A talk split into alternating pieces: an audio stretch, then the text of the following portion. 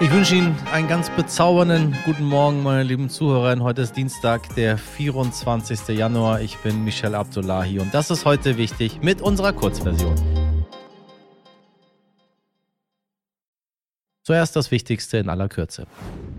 Das lang debattierte 49-Euro-Ticket sollte eigentlich am 1. April starten, aber daraus wird wohl erstmal nichts. Obwohl die Länder das Ticket nach eigenen Angaben umsetzen möchten, verzögert sich der Stichtag wahrscheinlich erneut. Die VerkehrsministerInnen sehen es nicht mehr als machbar an, bis Anfang April das Ticket zu starten. Dafür seien immer noch zu viele Fragen unbeantwortet.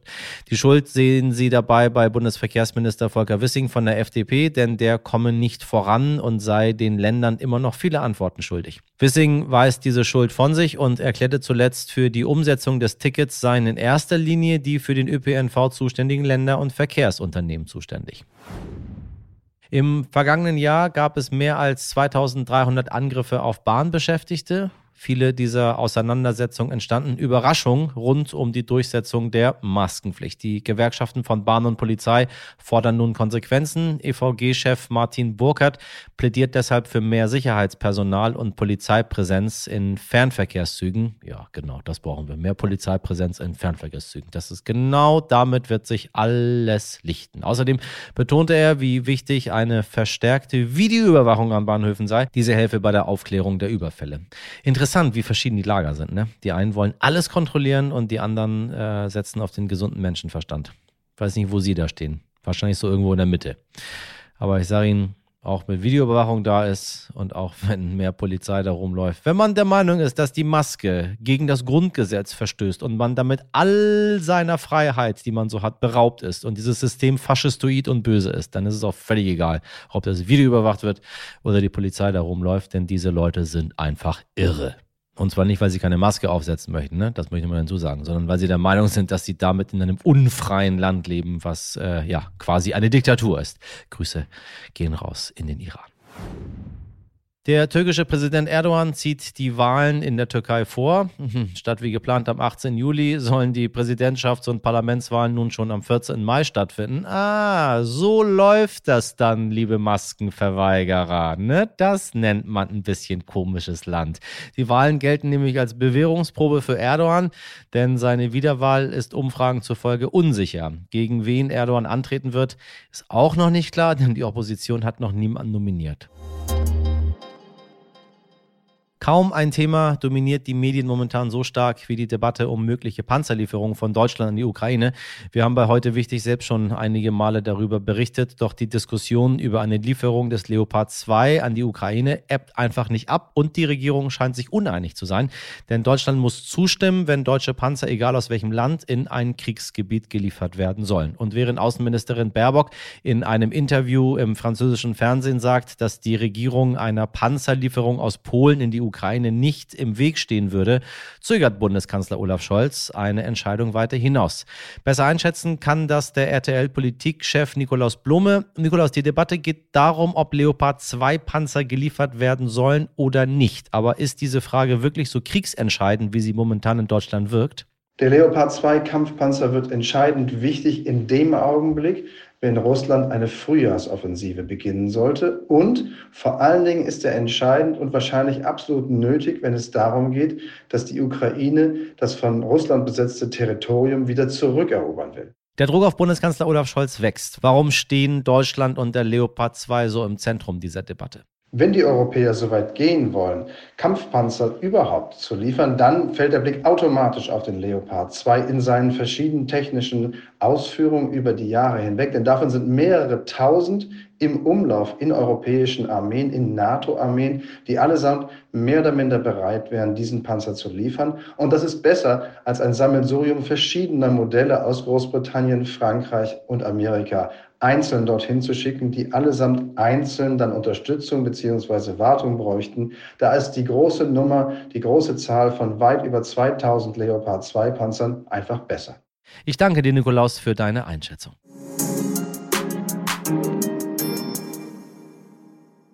In den letzten Jahren hat sich der Begriff Care-Arbeit fest in unseren Debatten etabliert. Care-Arbeit, also das sich kümmern. Übersetzt meint das zum Beispiel Kindererziehung, Altenpflege, Haushalt, Garten, Kinder zum Sport bringen oder in die Schule und noch viel mehr. Wenn Sie jetzt mal kurz überlegen, wie viel Zeit wenden Sie wohl jeden Tag dafür auf, sich um solche Dinge zu kümmern? Ich kann Ihnen zumindest die statistische Zahl sagen, die die Bundesregierung in ihrem zweiten Gleichstellungsbericht 2019 ermittelt hat. Wenn Sie ein Mann Mann sind, verwenden Sie pro Tag etwa zwei Stunden und 46 Minuten für unbezahlte Sorgearbeit.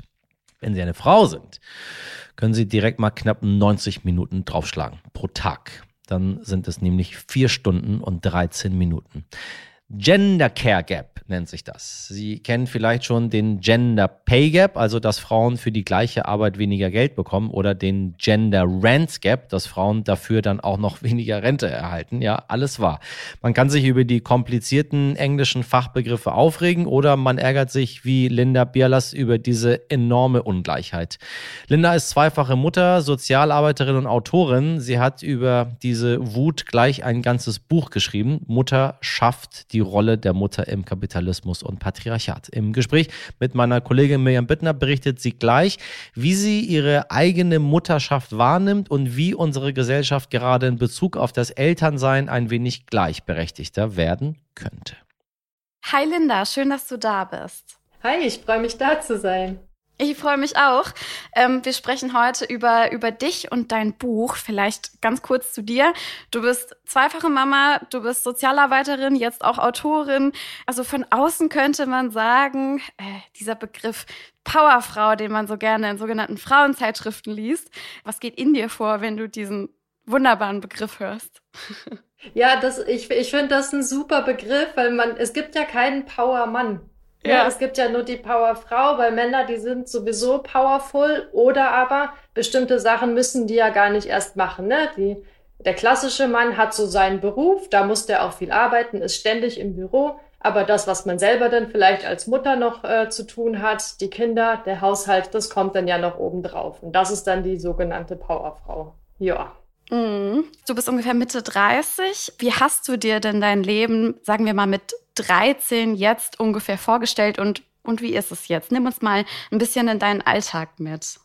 Oh, also diese die Mutterschaft, ich habe mir das gar nicht so richtig vorgestellt. Also in meinem Buch schreibe ich auch so ein bisschen was darüber, dass so dieses Thema Kinder haben, naja, das war für mich so, naja, vielleicht mache ich das irgendwann mal, aber ich hatte gar nicht so richtig so ein Bild davon und gleichzeitig würde ich aber sagen, so wie es ist, habe ich es mir jedenfalls nicht vorgestellt. Also ich hätte nicht erwartet, dass es immer noch so ist, dass man in den Augen der Gesellschaft als Mutter eigentlich so die hauptzuständige Person ist für die Care-Arbeit, für den Mental Load und dass es letztendlich auch in 2023 mittlerweile immer noch so ist, dass Väter ganz leicht aus der Verantwortung entlassen werden oder aber schon irgendwie der super tolle, mega Heldenpapa sind, wenn sie irgendwie nur mal einen Nachmittag auf dem Spielplatz waren. Man sieht es rein an der Statistik zum Beispiel auch, dass viele Väter es schon fast als ja, großes Ding betrachten, wenn sie zwei bis drei Monate Elternzeit nehmen, was statistisch gesehen ja immer noch nicht so viele machen, ähm, geschweige denn länger. Wie sieht denn Care-Arbeit in deinem Leben aus? Man benutzt diesen Begriff so, so geläufig, aber vielleicht kannst du es ein bisschen für, für uns übersetzen. Care-Arbeit ist ja letztendlich die Arbeit des sich Kümmerns. Und das können, ne, je nach Familienkonstellation, können das ja ganz viele unterschiedliche Aufgaben sein. Also bei mir ist das so, ich habe zwei Kinder, ein Kind im Kita-Alter, ein Kind im Grundschulalter.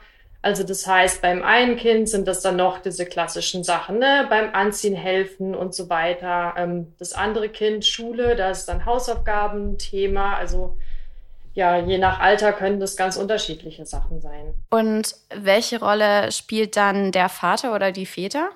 Genau, also ich bin, ähm, ich sag meistens getrennt erziehend, weil bei mir ist es jetzt nicht so, dass ich mich 24-7 ganz alleine kümmere, sondern ähm, wir sind zwar getrennt, also wir sind kein, kein Paar mehr, aber wir haben eben trotzdem die Care-Arbeit aufgeteilt, 50-50 und verstehen uns auch trotz Trennung noch als Familie.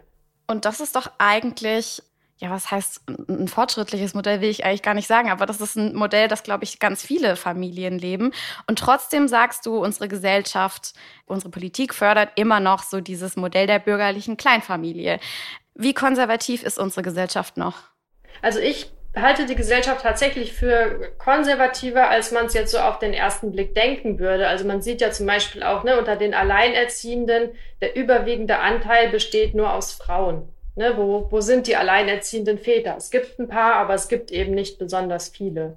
Und auch ähm, wenn man sich dann solche Sachen anschaut wie das Finanzielle, wenn wir zum Beispiel auf das Ehegattensplitting schauen, was eben dann auch wieder diese ganz klassische Rollenverteilung passiert. Oder wenn wir mal bei der Kindheit anfangen und schauen, okay, Gender Marketing, schon bei den ganz Kleinen fängt es so an, die Mädchen kriegen rosa, die spielen mit Puppen, ja, alles läuft darauf hinaus, dass sie hinterher Mutter wird und hauptzuständiger Elternteil. Und dann sagt man hinterher, na ja, aber du hast es dir doch so ausgesucht, das ist doch das, was du wolltest. Ja, also ja, da gibt es schon so eine bestimmte Richtung, in die man dann Jetzt nicht mit so einem krassen offensichtlichen Druck, aber so subtil immer wieder und immer wieder äh, geschubst wird.